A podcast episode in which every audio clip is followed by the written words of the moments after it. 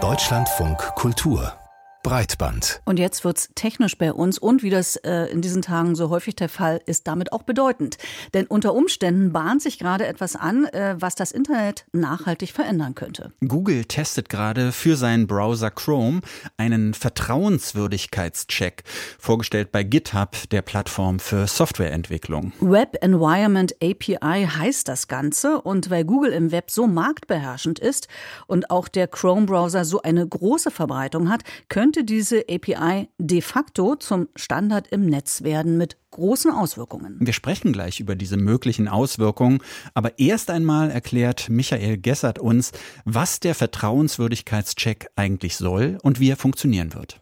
Keine Frage, wer eine Webseite betreibt, der hat ein großes Interesse daran, dass die Inhalte von echten Menschen und in legitimer Absicht aufgerufen werden und nicht von Bots, Fake-Accounts, Game-Cheatern oder Hackern oder von Besuchern, deren Webbrowser oder Computer wissentlich oder unwissentlich Malware verbreiten. Aber wie könnten Webseiten User als vertrauenswürdig erkennen, ohne jedes Mal deren Identität abzufragen, was ja jede Privacy völlig aushebeln würde? Über eine neutrale dritte Instanz, die den Integritätscheck durchführt und dann einfach nur signalisiert. Okay. Oder nicht okay. Das Konzept einmal im Detail. Besucherin X ruft die Webseite beispiel.com im Browser auf, die Webseite verweigert aber zunächst den Zugang und schickt erstmal zurück. Du bist gerade User 678. Bist du vertrauenswürdig? Diese Rückfrage schickt nun der Browser an die neutrale dritte Instanz weiter. Die macht den Check und liefert dem Browser ein sogenanntes Integrity Token zurück. Und dieses digital signierte Attest User 678 ist vertrauenswürdig. schickt der Browser an die Webseite und jetzt erst rückt die ihre Inhalte raus. Das Ganze würde natürlich in Sekundenbruchteilen ablaufen und wäre ein völlig unauffälliger Hintergrundprozess. Böswillige Besucher blocken und dabei die Anonymität der User gegenüber der Website bewahren, das klingt nach einer guten Idee. Aber es gibt einige gravierende Haken bei dem Konzept. Wer wird die neutrale dritte Instanz sein? Naheliegenderweise Google selbst oder vielleicht noch die beiden anderen Big Player Microsoft und Apple. Wenn Webseiten das Konzept des Web Environment Integrity Checks quasi als Standard einbauen, welche Folgen hat das für Userinnen und User, die sich von keinem der Big Player identifizieren oder tracken lassen wollen? Was würde der neue Standard für alternative Browser und deren Nutzer bedeuten? Und vielleicht am wichtigsten, welche Veränderungen in einem Browser würden denn zu einer Einstufung als nicht integer führen? Google verdient sein Geld mit Werbung da ist die Befürchtung naheliegend, dass Ad- und Script-Blocker im Visier sein könnten. Zumindest laut der Projektseite auf GitHub ist das aber ein Non-Goal. Es sei nicht geplant, mit dem Integritätscheck Browserfunktionalität zu stören oder zu erzwingen, Plugins und Browsererweiterungen eingeschlossen. Wie der Webstandard-Experte Tim Perry anmerkt, Apple hat im vergangenen Jahr mit den sogenannten Private Access Tokens für macOS, iOS und den Browser Safari einen Integritätscheck eingeführt, der nahezu identisch funktioniert. Allerdings, Safari hat einen viel geringeren Marktanteil als Chrome und Apple ist nicht im Werbegeschäft unterwegs. Wir halten also nochmal fest, andere haben schon ähnliche Technologien, aber bei Google erregt das Aufsehen, weil sie eine große Marktmacht bei Webbrowsern haben und auch wirtschaftliches Interesse bestehen könnte, diese Macht in Zukunft zu missbrauchen. Im Netz wurde gleich Kritik an der Web Integrity API von Google laut. Die kam vor allem von ProgrammiererInnen und aus der freien Softwarebewegung. Doch was ist dran an dieser Sorge? Darüber haben wir mit Rüdiger Weiß gesprochen. Er ist Professor für Informatik an der Berliner Berliner Hochschule für Technik. Als erstes haben wir ihn gefragt, warum ist man so besorgt? Naja, also da kommen natürlich zwei sehr wichtige Dinge zusammen. Zum einen ist Google natürlich eine sehr große Firma, die in Amerika sitzt. Und zum anderen haben sie aus technologischen Gründen einen sehr, sehr hohen Marktanteil. Also ich glaube, die aktuellen Zahlen sind etwa 60 Prozent des Browsermarkts basieren auf ihrem Chromium-Technologie, also Chrome-Technologie. Was würde es denn für das Web bedeuten, wenn Google mit seinen Plänen durchkommt? Wäre es das Ende des offenen Webs? Naja, also äh, wenn man mal die Stellungnahme der Konkurrenzfirmen sich anhört, also auch schlicht und einfach auch die Anbieter von anderen Browsern, bestehen da schon nachvollziehbare Sorgen. Nämlich, dass also Google praktisch äh, da eine gute, eine starke Position hat zu entscheiden, wer als vertrauenswürdig definiert wird und wer nicht. Wie realistisch ist es denn, dass Google das durchsetzt? Kann Google hier aufgrund seiner Marktmacht das einfach so durchziehen?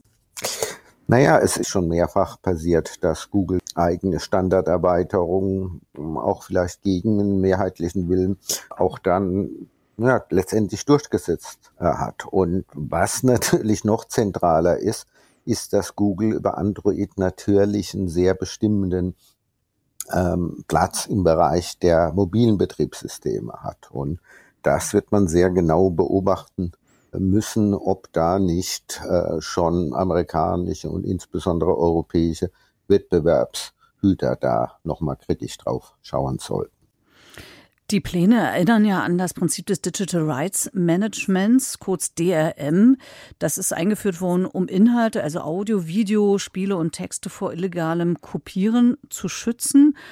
Und äh, vor circa 15 Jahren gehörten Debatten um DRM zu unserem Alltag, weil viele Leute um ihre Privatsphäre gefürchtet haben oder auch der Meinung waren, dass sie, wenn sie sich einen Song als MP3-Datei kaufen oder auch einen Film, dass das dann ihrer ist, mit dem sie auch machen können sollen, was sie wollen. Diese Debatten gibt's heute fast nicht mehr. Dabei benutzen Spotify, Netflix und äh, auch Videospiele fast alle DRM. Wie konnte es denn passieren, dass diese Technologie am Ende gewonnen hat?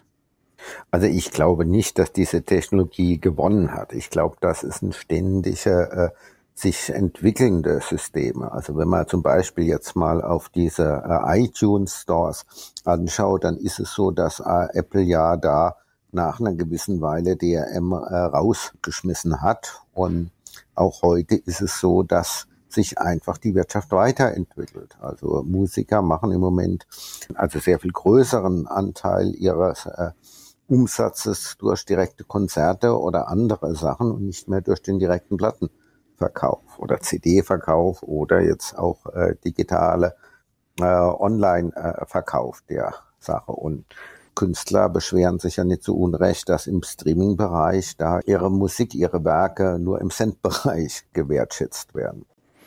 Aber wenn man das mal nimmt, was, was Google da plant mit dieser Web Integrity API, das ist ja auch eine Form von, von DRM eigentlich. Ähm, es ist ja trotzdem verständlich, dass Unternehmen das unterbinden wollen, dass ihre Inhalte irgendwie ja ohne Entgelt oder missbräuchlich verwendet werden. Ist nicht eigentlich DRM, egal in welcher Form, trotzdem alternativlos? Also ich denke nicht, dass die Position ist, dass DRM alternativlos ist, äh, nachvollziehbar ist. Also vergleichen wir es mal im Bereich der äh, Softwareentwicklung. Open Source war vor wenigen Jahren, vielleicht zwei Jahrzehnten, eine sehr exotische äh, Hacker-Idee. Also Software soll frei sein und so weiter. Und heute ist es so, dass sowohl in der Wissenschaft als auch in sehr vielen Bereichen der kommerziellen Software GPL sich drastisch durchgesetzt hat. Und Microsoft verdient jetzt sehr viel Geld als Open Source äh, Unterstützer. Insofern kann man sagen, äh, innovative Firmen können sich da äh, schnell anpassen. Also DRM ist aus Ihrer Sicht nicht alternativlos, aber wenn wir nochmal bei der Web Integrity API bleiben wollen, was genau hätte denn Google jetzt davon, wenn sie dieses Prinzip durchsetzen würden? Google ist halt eine Firma, die ihren Auktionären auch verpflichtet ist. Und da ist es relativ äh, deutlich, dass Apple mit seinem geschlossenen System unglaubliche Gewinnmöglichkeiten äh, hat über die letzten Jahre und Jahrzehnte. Insofern ist es für Firmen und privatwirtschaftliche Firmen so sehr interessant, also geschlossene Systeme zu machen, wo man die Kunden an sich stark bindet. Dann muss ich nochmal nachfragen. Äh, glauben Sie, das ist der Versuch so von Google, ein geschlossenes System einzuführen? Weil das hätte ja wirklich unglaubliche Konsequenzen. Also es ist ein Schritt in die Richtung in diesem Universum, das mit Chrome-Browser äh, und mit äh, Android-Systemen ist praktisch äh, so Apple-artige Strukturen zu schaffen, dass man sagt, äh, man kann nicht freie Sachen aufrufen, sondern nur solche, die registriert sind. wenn äh, Google durchziehen würde, was würde das für den, sagen wir in Anführung, normalen User, die normale Userin bedeuten? Wie würde sich äh, unsere Praxis im, im Web ändern? Naja, also es ist ohnehin durch einige äh, Entwicklungen für Start-ups deutlich schwerer geworden als vielleicht vor 10, 15 Jahren äh, in Systeme reinzukommen. Also diese äh, äh, neuen Ideen, da werden mehr scheitern. Die werden sich vielleicht durchsetzen, aber vielleicht ein paar Jahre später. Und äh, ein paar Jahre Verzögerung kann in der Informatik auch schon wirklich verheerende Auswirkungen äh, haben. Also insofern können sich dann beispielsweise irgendwie falsche, äh, falsche technische Entwicklungen voranbringen, weil neue innovative Sachen halt gehindert werden. Aber ich Und als, ich Ja, als Nutzerin müsste mich jetzt nicht überall verifizieren oder wenn ich jetzt was suche oder auf eine Website möchte. kommt drauf an. Also die Technologie könnte man auch in der Tat äh, so verwenden, dass derartige ähm, Szenarien möglich sind. Ob die dann durchgesetzt werden oder nicht, ist dann immer noch äh, die weitere Frage. Aber sicher könnte das für Nutzerinnen und Nutzer wirklich bedeuten, dass sie ein neues Programm installieren und dann das Programm auf einmal halt äh, von gewissen Google, äh, also Diensten des Google-Universums äh, ausgeschlossen wird. Aber müsste man da nicht alles dran setzen, um diese Entwicklung irgendwie noch aufzuhalten? Und wenn, wie könnte man sie denn überhaupt aufhalten? Ja, da habe ich schon öfter nachgedacht und kommt für einen ehemaligen Hacker oder noch aktiven Wissenschaftler eigentlich zu einer relativ überraschenden äh, Erklärung, dass so diese sehr uncoolen alten Systeme Datenschutz und Kartellrecht und internationale Verhandlungen, dass das ein Bereich ist, auf den man sich da halt mit auch verlassen muss.